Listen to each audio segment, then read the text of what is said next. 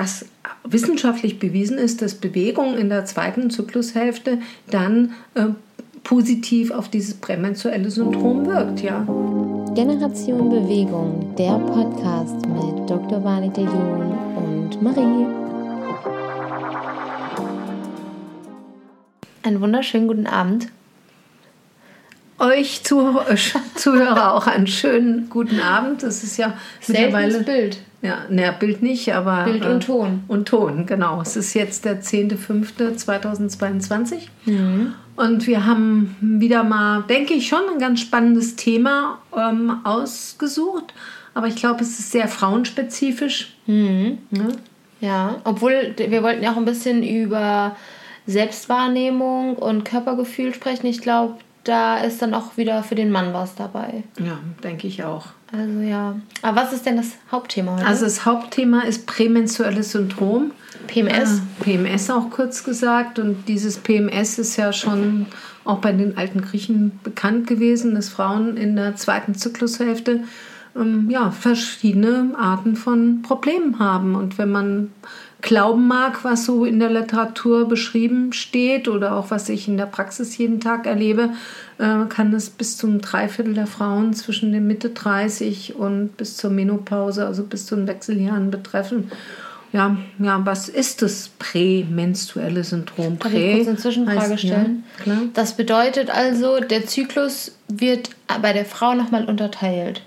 Oder hat Phasen? Natürlich, der hat Phasen. Wir haben erst äh, die Phase, dass, dass, der Ei, dass die Eizelle reift, dann der Eisprung, äh, dann die Gelbkörperphase und wenn es eben nicht zur Befruchtung kommt, äh, wird eben die Gebärmutterschleimhaut abgeblutet. Und was kann man irgendwie das im Zeitraum festlegen, wie, viel, wie lange eine Phase dauert? Nee, das ist unterschiedlich. Ich sage mal zwischen 24 und 35 Tagen. Mhm. Alles andere sind dann Störungen. Ähm, äh, im, in der Menstruationszyklus und das wäre jetzt ein bisschen zu weit, das jetzt noch zu, äh, okay. zu aber das Thema ist doch schon mal gut, nehmen, dass ja? man eigentlich weiß, dass es auch so, dass es so Phasen gibt. Die genau, also es 30 gibt Tage in, in der Regel 28 bis 32 Tage. Okay, und danach kommt, bekommt man wieder die Periode. Während dieser dann Zeit. Genau. genau. Okay. Und damit baut sich die Gebärmutterschleimhaut ab. Also wir reden jetzt um, über das prämenstruelle Syndrom. Äh, was, wenn das stimmt, aber sehr häufig junge Frauen und ältere Frauen betrifft. Nur, es gibt es nicht mehr in den Wechseljahren. Aber ja. du hast auch gesagt, das kommt meistens ab 30 vor. Also ja, eher vorher 30 ist das eher, eher äh, ungewöhnlich. Okay. Ja. Und ähm, was ist es? Es sind einfach körperliche Symptome, die sich ungefähr so nach dem Eisprung bis zum Eintreten der Periodenblutung zeigt und man hat einen großen Rahmen einfach körperliche Symptome psychische Symptome. Körperliche Symptome können sein extremes Brustspannen, der Partner darf nicht an die Brust äh, greifen, ähm, man hat Wassereinlagerungen, man hat einen Blähbauch, man hat vielleicht auch Verstopfung, manche Durchfall, aber mehr Verstopfung, ähm, dann Antriebslosigkeit, ähm, schlechte Laune, äh, schlechte Laune, Wutanfälle, depressive Verstimmung, Stress mit dem Partner, innere Unruhe, Schlafstörungen und auch manchmal Hyperaktivität. Und ähm, also alles dabei. Alles dabei und prämenstruelles Syndrom bedeutet ja auch, dass es A in der, in der zweiten Zyklushälfte auftritt, aber es, man spricht erst davon, wenn drei, drei bis vier hintereinander äh, folgende Zyklen, äh, dass die Frauen darunter leiden. Aber wie merke ich das als Frau? Merke ich dann einfach, dass ich anders bin als sonst? Du, ja, anders, dass du entweder Schmerzen hast bei der äh, vor der Periodenblutung, mhm. aber manche haben Wasser, dass du das deine Ringe plötzlich nicht mehr passen, äh, dass du äh, also der Schmuck, dass du, äh, dass du auch an Gewicht zunimmst, mhm. ja äh, zwei, drei äh, äh, Kilo kann das ausmachen, dass du äh, Ödeme hast, dass du Augenringe hast, okay. ja, äh, dass man sich einfach nicht äh, gut fühlt. Man fühlt sich einfach ganz ehrlich nicht mehr wohl in seiner Haut und mhm. schlagartig mit der Periodenblutung sind, sind die Symptome dann wieder weg. Okay. Ja?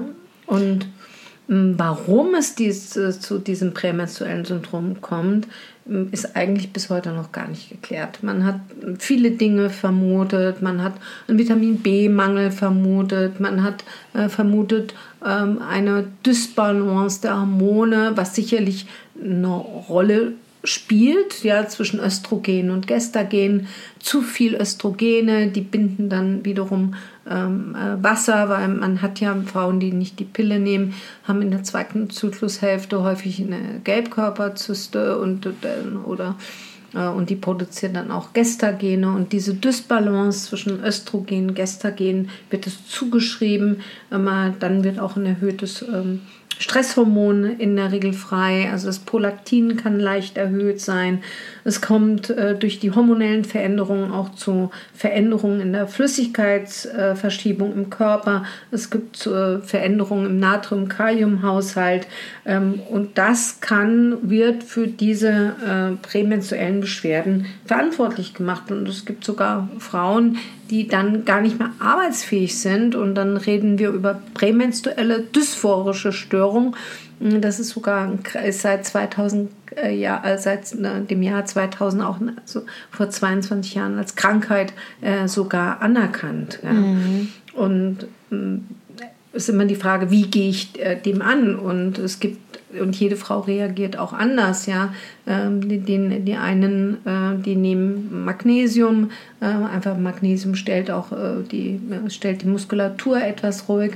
Ähm, die anderen nehmen pflanzliche Präparate wie Mönchspfeffer äh, oder wenn sie äh, depressiv sind, kann man auch Johanniskraut geben. Wobei natürlich, wenn du die Pille nimmst, da kannst du ja auch das prämenstruelle Syndrom haben. Äh, aber beim, bei vermehrt Frauen, die keine Pille nehmen, ist das? Ähm, ja, aber es gibt auch Frauen, die unter der Pille ein prämenstruelles Syndrom okay. Äh, äh, haben. Ähm, dann ähm, muss man aufpassen, bei Johanniskraut die, äh, also die Wirksamkeit der Pille herabsetzt. Das heißt, mhm. wenn du Johanniskraut mit Pille, mit dem Ovulationshemmer verbindest, hast du auf jeden Fall eine Absenkung der Wirkung und die Frauen müssen zusätzlich mit Kondomen verhüten. Und was wir, und darum ist es eigentlich jetzt wieder dein Thema, äh, was wissenschaftlich bewiesen ist, dass Bewegung in der zweiten Zyklushälfte dann äh, positiv auf dieses prämenstruelle Syndrom wirkt, ja. Ja. Sowohl auf die körperlichen als auch auf die psychischen. Genau. Faktoren. Erstens, du schwitzt, du verlierst dadurch Flüssigkeit. Mhm. Es wird ein Glückshormon frei, Klar, ja, ja, die Endorphine werden frei. Du fühlst dich einfach besser. Äh, und da gibt es ganz klare Studien dazu. Nur, ähm, ich hatte jetzt auch im Beratungsgespräch eine Patientin, die hatte ein prämenstruelles Syndrom. Ähm, die war vollkommen überfordert. Die hat zwei Kinder. Die hat einen Laptop angemacht und hat neben Kochen, Kinderbetreuung dann versucht, äh, noch äh, einen Kurs am Laptop zu machen. Und ich muss mhm. ehrlich sagen, äh, das war für mich dann eher noch ein Stresspunkt, äh, der einfach das Ganze noch dann potenziert hat. Ich habe ihr dann geraten, sie soll wirklich mal eine Stunde Zeit für sich dann nehmen und wirklich alle äußeren Faktoren dann versuchen auszuschließen. Weil das ist dann noch frustrierender, wenn du sagst, ich kriege meinen Haushalt nicht geregelt, weil es mir schlecht geht, die Kinder ähm, machen mir auch einen gewissen Stress und den Sport kann ich dann in dieser Form auch nicht ausüben, wie ich mir das vorstelle. Und dann fand ich, ist, ist eigentlich der Schuss eher nach hinten losgegangen. Aber ich glaube auch viele Frauen, bisschen Hunger, ha? ähm, ich glaube auch viele Frauen wissen aber wahrscheinlich auch gar nicht, dass sie das haben oder dass sie darunter leiden. Die merken vielleicht, dass sie schlechte Laune haben und dann kommt meistens wahrscheinlich noch so ein Spruch vom Partner, der sagt, na, hast du deine Tage, bist du zickig. Das trägt jetzt auch nicht dazu bei, dass man das, glaube ich, ernst nimmt, das mhm. Thema. Ähm, wie geht man sowas an? Also, wenn, das heißt, also, wenn mir das aktiv auffällt, jedes Mal, wenn ich meine Periode bekomme, ich habe Symptome so, äh, sowohl körperlich als auch psychisch, dass ich dann sage, hey, ich glaube, ich muss das mal mit meinem Gynäkologen oder mit meiner Gynäkologin absprechen? Also als erstes würde ich empfehlen, mal so eine Art Tagebuch zu schreiben. Mhm. So wie Frauen auch, wenn sie Migräne haben, Kopfschmerzen auch einfach mal aufschreiben mm, sollten. Wann kommt es überhaupt zu diesen Kopfschmerzen? Wann kommt es zu diesen ähm, Beschwerden? Ist es wirklich abhängig von der Menstruation, von der Periodenblutung? Ist es in der zweiten Zyklushälfte? Ja, dann muss ich natürlich immer auch meinen Lebensstil überdenken. Mhm. Ja, also bin ich jemand, der äh, Nachtdienst machen muss. Ja, ähm, das führt ja auch Schlafentzug. Damit kann man jemanden foltern. Also das führt ja auch teilweise für, zu einer Depression. Ja, mhm. dann ähm, habe ich ein Problem mit, wie, wie, sieht die Ernährung aus? Rauche ich, trinke mhm. ich zu viel Alkohol? Ähm, dann äh, habe ich ein Schilddrüsenproblem.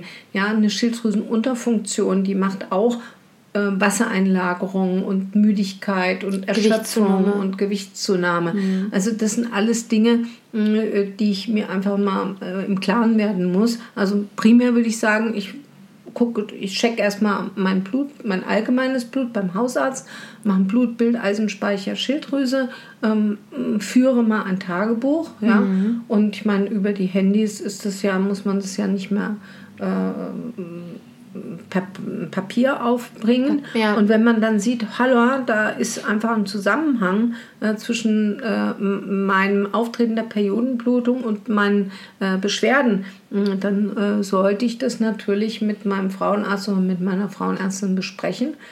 Ähm, die dann einfach auch nochmal eine ordentliche Anamnese macht, nochmal eine Untersuchung, weil es gibt auch Erkrankungen, die ein PMS, ein prämenstruelles Syndrom, letztendlich verkleiden können. Also was ein ganz wichtiges Thema ist, ist die Endometriose. Mhm. Die Endometriose ist ja eine Schleimhautversprenkelung der Gebärmutter in den Bauchraum hinein.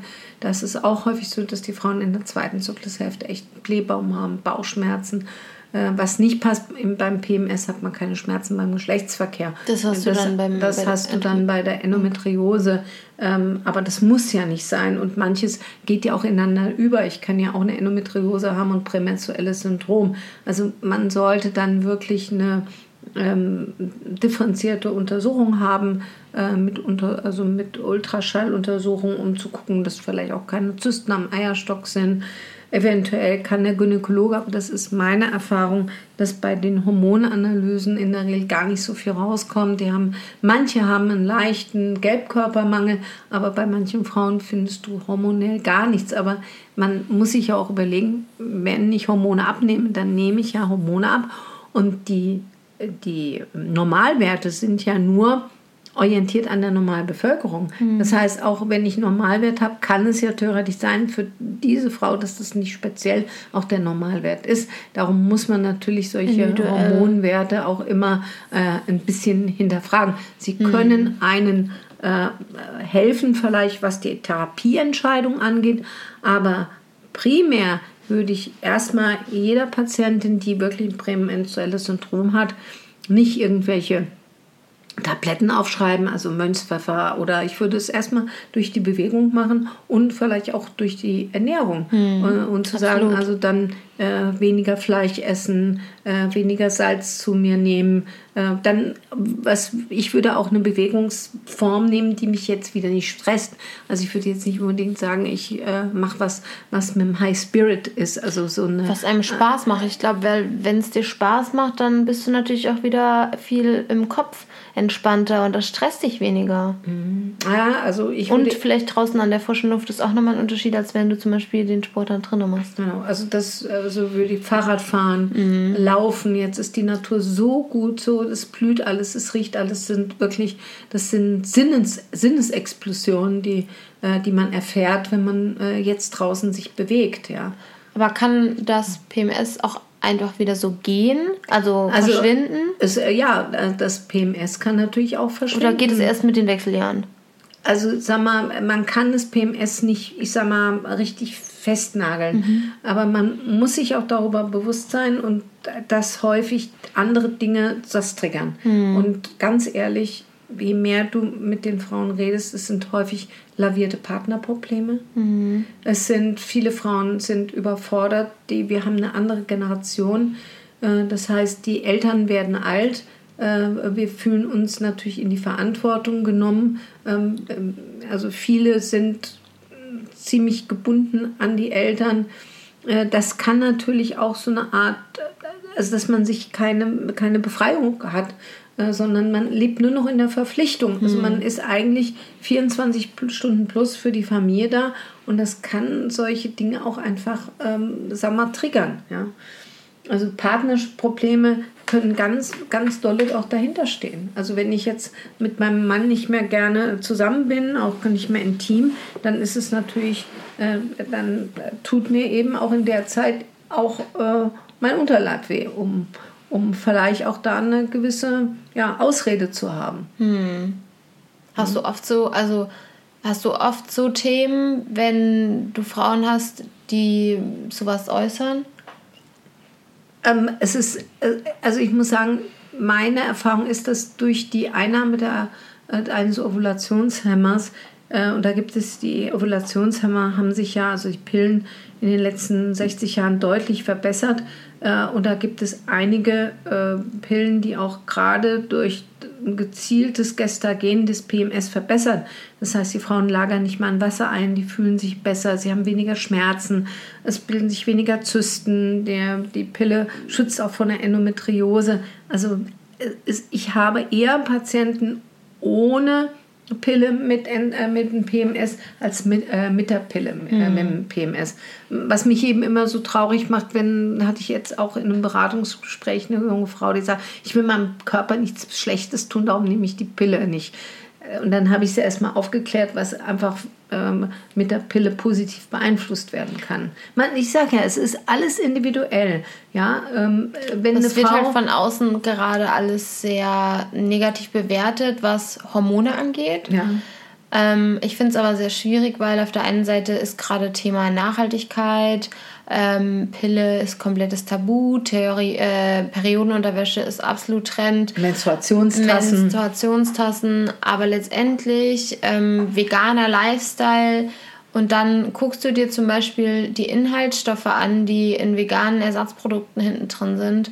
Und dann regst du dich darüber nicht auf, aber regst dich darüber auf, wenn man irgendwie Bekannte hat, die sagen, ja, ich nehme die Pille. Also das mhm. geht, also ich verstehe das nicht. Mhm das ist irgendwie, ja, es soll letztendlich jeder so machen, wie er für sich fein mhm. ist. Ja, also das prämenstruelle Syndrom würde ich jetzt therapieren.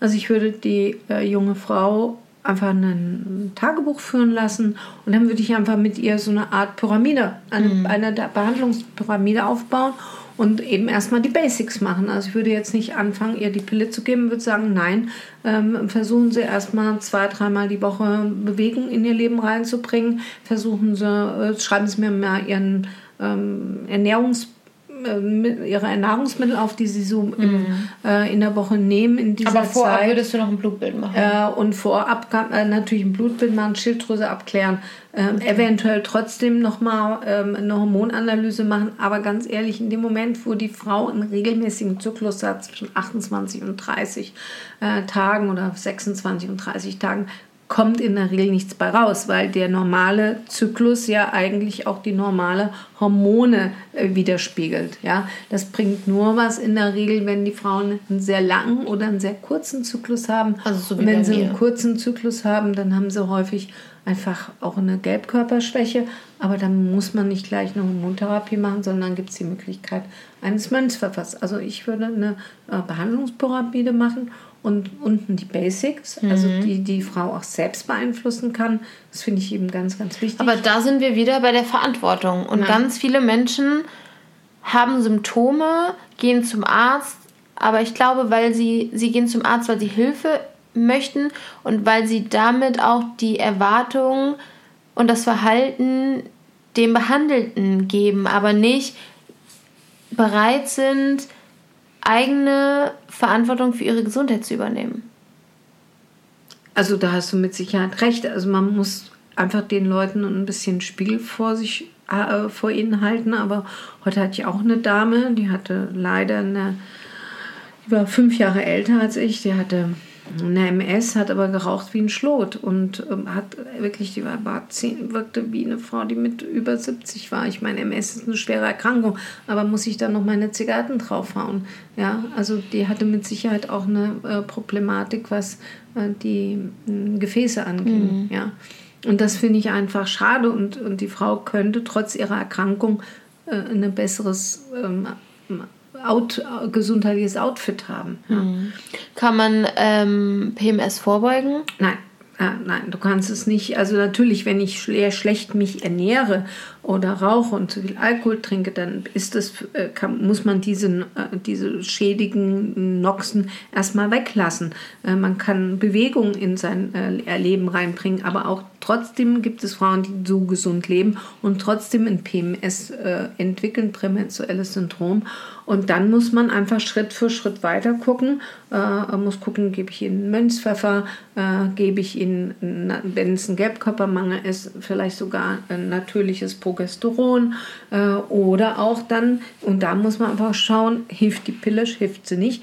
Die Pille als Langzyklus hält dich ja hormonell in einer, in einer stabilen Lage. Das heißt, du hast nicht diese hormonellen Schwankungen. Bei den Diabetikerinnen machen wir das häufig, weil zum Beispiel, das ist auch interessant, äh, die insulinpflichtigen Diabeter, äh, die Diabetikerinnen, die haben während des Zyklus einen ganz anderen Insulinbedarf. Echt? Ja, der Insulinbedarf ändert sich in der zweiten Zyklushälfte.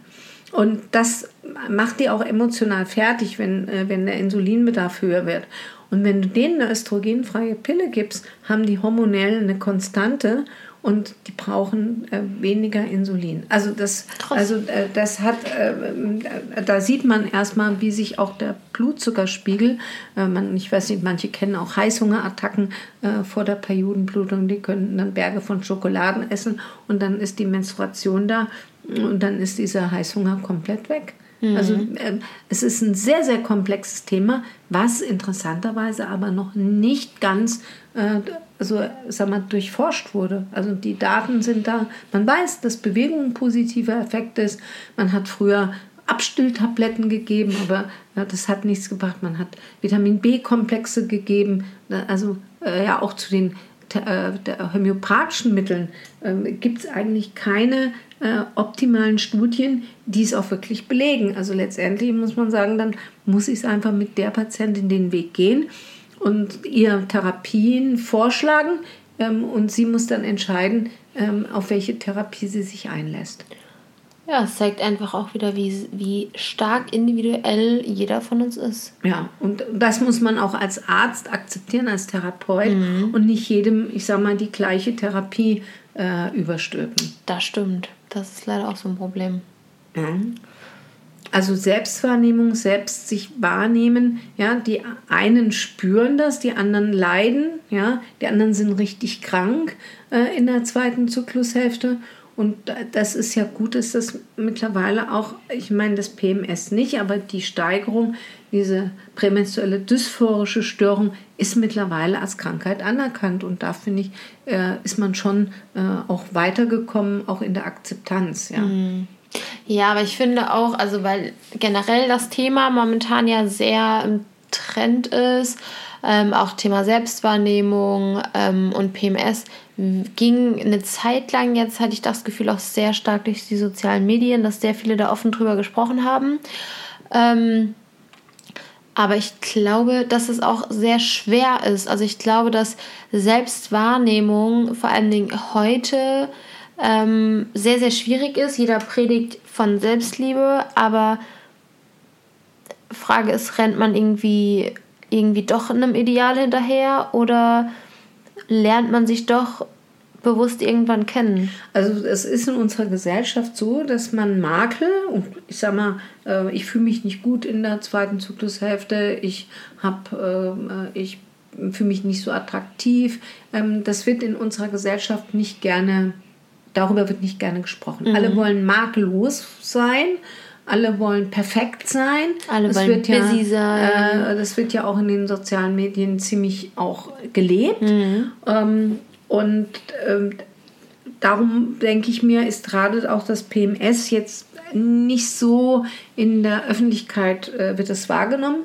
Und dann würden wir nämlich auf das andere Thema äh, hin, äh, hinarbeiten, nämlich äh, die ganzen kosmetischen Operationen, die momentan so trendy sind. Ich hatte ein Erlebnis, darüber war ich eigentlich sehr traurig, hatte wirklich eine 17-jährige, schlanke, junge Patientin, die hat einen wunderschönen Busen gehabt, äh, also Brust, Körper, das nicht Thema Busen, hatten wir ja schon. schon. Ja. Ähm, und stand vor mir, hat, die hat eine Gerinnungsstörung, die darf eigentlich nur eine östrogenfreie Pille nehmen und sagte zu mir, ihr ihre Brust gefällt ihr nicht, die ist viel zu klein und sie kann, ob ich ihr nicht eine Pille aufschreiben kann, damit sie eine größere Brust kriegt, ansonsten wird sie sich gerne operieren lassen. Und ich habe äh, mir die junge Frau angeguckt, die hat einen perfekten Oberkörper gehabt, alles hat gepasst, ein schöner Brustkörper, auch nicht zu groß, nicht zu klein. Und dann sagt hier erstmal eine Hormontherapie, das wird auch unterschiedlich diskutiert. Also die Wissenschaft sagt, das bringt gar nichts. Äh, die Gewichtszunahme bringt dann ein bisschen mehr an Oberweite. Aber eine Hormontherapie bei jemandem, der eine Gerinnungsstörung hat, äh, das geht gar nicht. Dann bringst du sie nur in Gefahr mit einer Thrombose. Und dann ähm, sagte ich ihr, sie hat einen tollen Körper und ob sie nicht, äh, wer ihr das gesagt hätte. Hm. Ja? Und da hat sie mir nicht mehr drauf geantwortet und habe gesagt, sie müssen lernen, ihren Körper so zu akzeptieren. Und ich sehe so viele äh, Frauenkörper äh, und viele sind einfach nicht, äh, also junge Frauen, nicht zufrieden, dass man vielleicht nach dem dritten, vierten Kind äh, nicht zufrieden ist. Das, darüber kann man streiten. Aber junge Frauen, ähm, auch mit einer kleinen Brust, äh, die dann äh, sich relativ schnell einem Schönheitschirurgen äh, in die Hände begeben und da bereit sind, äh, mehrere tausend Euro zu bezahlen. Äh, also und das ist wirklich trendy. Also ich verstehe es, wenn man große Brüste hat. Ja. Ähm, weil die sehr belastend sein können, glaube ich, ähm, und auch Schmerzen machen, was Rückenschmerzen angeht, Atemprobleme. Ich, also ich kann es nachvollziehen, dass man was ändern möchte, wenn man nicht zufrieden ist. Also ich glaube, das liegt einfach mit meiner Essstörung, hängt einfach mit meiner Essstörung zusammen, dass ich die Menschen verstehen kann. Aber ich bin trotzdem Team kleine Brust. Also ich finde. Ich bin auch Team kleine ich Brust. ich bin auch Team kleine Brust. Erstens ist die Wahrscheinlichkeit für Brustkrebs geringer, weil ja, es einfach eine Frage stimmt. der Menge. Ja, je mhm. mehr Brustdrüse, desto höher ist das Risiko. Äh, dann ähm, hat man weniger orthopädische Probleme. Äh, und ich meine, Kann es schneller gibt, laufen. Es gibt wirklich Frauen, die, äh, die so platt sind und nur eine Warze haben. Dafür habe ich ja noch Verständnis. Aber die meisten wollen dann eben von dem einen Körbchen ins andere. Und ganz ehrlich, das ist auch mit Risiken verbunden. Es gibt häufig auch Veränderungen. Dann wird die Haut über, die, äh, über das Implantat ganz eng und das nennen wir Kapselfibrose. Ähm, das kann auch nach Jahren noch kommen. Ähm, es wirkt teilweise unnatürlich. Sie können keine Mammographie machen. Ähm, äh, mit dem Stillen klappt das nicht. Also, ähm, und Stillen ist ja auch wieder eine Brustkrebsprävention. Also, äh, das sollte, das, da finde ich, da ist man sehr geht man sehr easy peasy mittlerweile mit solchen Operationen. Aber wer um. denkt danach und es gibt auch, nach? Und äh, es gibt auch, ähm, nein, es gibt weibliche Schönheitschirurgen, es gibt männliche Schönheitschirurgen und ich glaube, die werden auch beide anders operieren. Also ich denke, dass bei männlicher Schönheitsoperation anders operiert wie ein weiblicher. Nicht qualitativ, sondern der wird wahrscheinlich der Frau immer einen etwas größeren Busen basteln. Mhm. Ja sehr, sehr, sehr schwieriges Thema. Ja, und ähm, manchmal sind die Frauen auch gar nicht zufrieden. Ja, also oft, aus ich glaube, das ist bei vielen ja, nur der Anfang. Ja, das ist also, dass sie äh, und es gibt keine äh, größeren Prozesse als in der Schönheitschirurgie, weil einfach man hat eine Vorstellung und, äh, und dann wacht man auf oder nach einer gewissen Zeit mh, und das ähm, ist dann nicht so, wie man das sich eigentlich vorstellt. Und da finde ich, wir sind so kritisch, wir gehen über, wir schimpfen über die Pille äh, in der Öffentlichkeit, wir schimpfen darüber und jenes, über die Nahrungsmittel, ja, über äh, die Tierhaltung. Aber wir lassen uns Implantate im, äh, implantieren, ohne, ohne darüber das zu hinterfragen, wie es auch in den nächsten Jahren ist. Was macht das mit mir in den nächsten 10, 20 Jahren? Ich glaube aber, dass, ich glaube, dass das, da sind wir wieder bei dem Thema Emotionen und Gefühle. Ich glaube, dass Wichtigste ist, dass in dem Moment sich der Mensch besser fühlt. Und ich glaube, das ist dann ja der, also in den Eben. meisten Fällen, wenn es gut gelaufen ist, auch der Fall. Mhm. Aber ich glaube, die wenigsten, die irgendwie, also viele leiden ja auch wirklich darunter, wenn sie sich nicht gefallen. Und ich glaube, das ist für viele so ein Schritt, hm, selbst, selbst, wie sagt man, die Ent Verwirklichung. Ja, Selbstverwirklichung. Mhm. Ähm, und sie finden sich super und das ist ein super Push fürs Selbstwertgefühl. Aber ich glaube, die wenigsten denken an die Zukunft. Naja, ich sage, es ist auch wieder eine individuelle Entscheidung, aber ich würde mir wünschen, dass da ein bisschen mehr auch äh, äh kritische Hinterfragung dahinter steht. Mhm. Ja, und, und ähm, wenn ich dann höre, äh, ja, ich habe nur mit dem Anästhesisten telefoniert und ich habe den noch nicht mal gesehen. Da frage ich mich, ein Anästhesist muss mich als Patient sehen, der muss ein EKG sehen, der muss mit mir reden äh, und nicht per Telefon und dann äh, sehe ich den kurz bei der Operation. Also das ist was, was mich total stört. Ich glaube für dich, weil du also weil du weißt, wie es eigentlich ablaufen sollte und ich glaube ja. Oder jetzt hatte ich eine Patientin, die hatte das Problem, was du angesprochen hast, wo du gesagt hast, ja, das kannst du mehr nachvollziehen. Die hat eine sehr starke Brust gehabt. Äh, und dann kommt sie zu mir, ich habe sie ein Jahr nicht untersucht. Und ich soll jetzt die Einweisung schreiben. Sie hat es von der Krankenkasse übernommen bekommen, aber es war noch nicht mal eine Mammographie. Also das heißt, du kannst solche Operationen, da finde ich einfach, das ist keine Art der Qualität. Wenn man solche Brustoperationen macht, auch eine Brustverkleinerung, muss man vorher eine Mammographie machen. Man muss immer gucken, ist nicht da doch eine Veränderung drin, äh, die man vielleicht sonst nicht entfernt. Mhm. Äh, oder auch bei einer kleinen Brust sollte man eine Ultraschalluntersuchung machen, ob da nicht doch eine, ein kleiner Herd ist, äh, über den dann irgendwo das Implantat gelegt wird. Ja. Mhm. Mhm. Aber das ist, ich sag mal, Brustvergrößerung, Brustverkleinerung, das ist so ein, momentan so ein bisschen Hype, so wie auch ähm, die Injektion von Hyaluronsäure oder Botox. Ja, ähm, ein, die jungen Frauen lassen sich jetzt die Lippen ähm, infiltrieren, ähm, die älteren Frauen die Wangen. Ähm, aber auch das, ich frage mich manchmal, ob man nicht doch ein bisschen seine Natürlichkeit damit verliert. Hm. Ja, schwieriges Thema. Also ich glaube, das ist puh. Und was ein ganz empfindliches Thema ist, ist, finde ich, aber damit habe ich nicht so viel zu tun, nur ich habe es in der Zeitung gelesen, dieses Vaginal Rejuvenation. Was? Ich, heißt, ich mache in ihrer Vagina wieder neu und frisch, damit sie wieder Spaß haben beim Verkehr. ähm, also man, wir haben immer mal wieder das Fragen. Das habe ich noch nie gehört. Doch, da wird, da wird, äh, äh, wird auch äh, in, die, in die Schamlippen infiltriert. Nein. Ja, aber äh, was denn?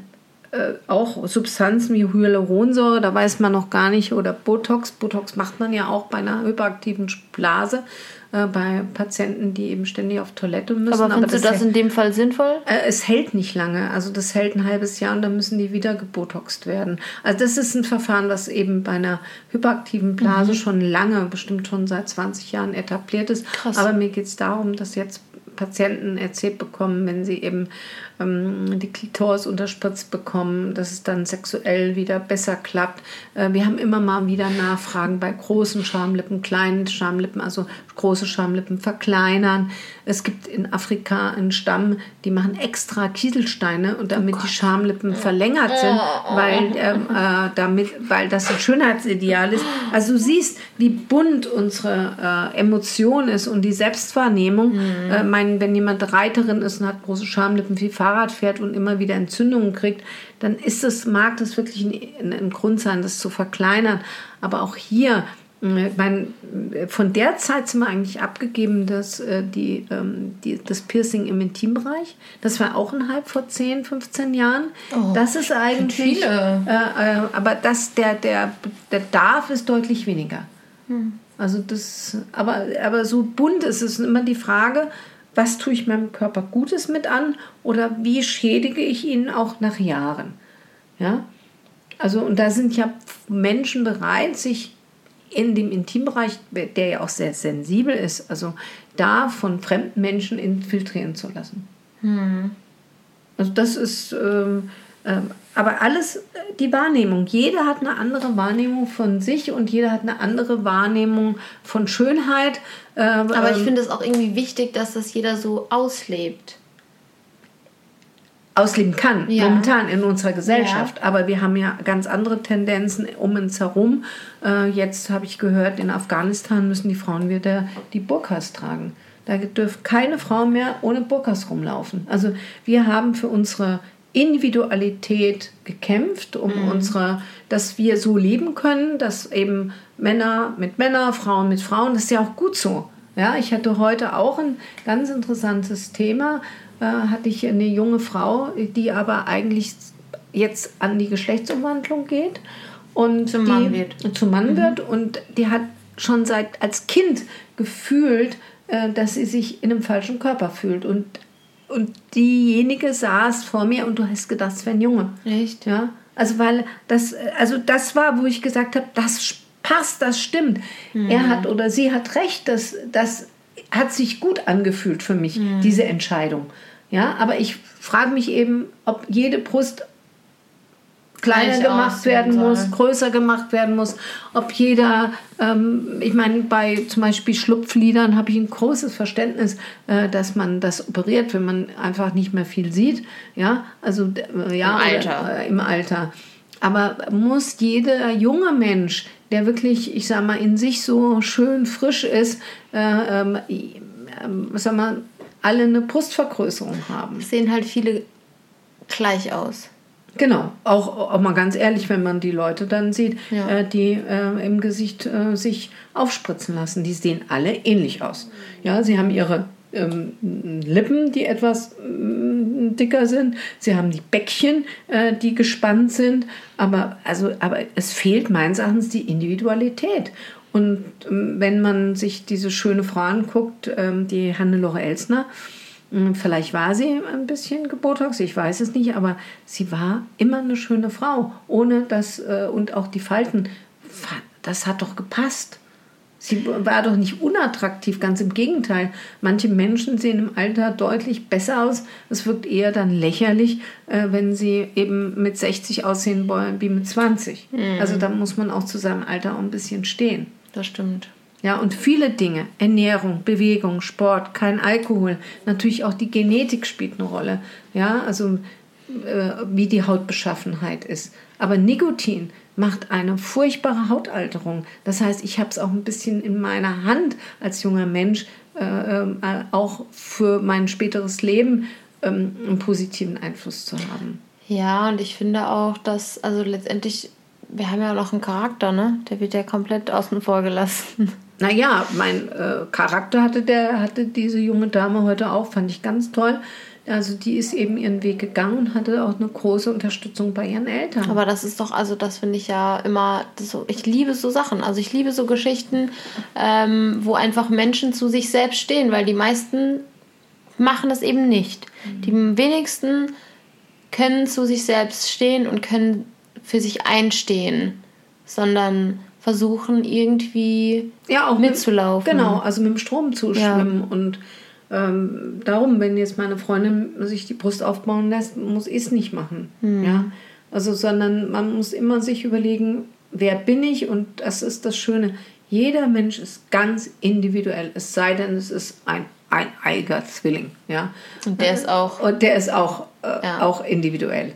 Aber jeder ist so besonders. Und ob er klein, groß, dick ist, ähm, Dünn. So, dünn. Und das ist ein bisschen so ein Zwang, den die neuen Medien einem schon ähm, auferlegen, dass viele vielleicht, sag mal, so werden möchten und sich selbst dann gar kom komplett vergessen. Hm. Ja, dass man einfach wieder lernt, auch zu sich zu stehen, auch mit seinen Makeln, mit seinen Fehlern.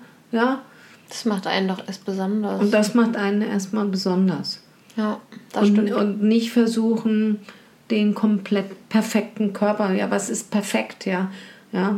Es gab Zeiten, da hat man ganz tolle, dicke Frauen als perfekt empfunden. Ja, ich glaube nur, weil man, also weil der andere einen für perfekt aussieht, äh, heißt es nicht, dass man selbst den perfekt findet. Also jeder hat ja auch eine andere Wahrnehmung von Schönheit. Schönheit, von Ästhetik. Ja, deswegen, also das ist so individuell und ähm, ich finde es wichtig, dass jeder zu sich steht.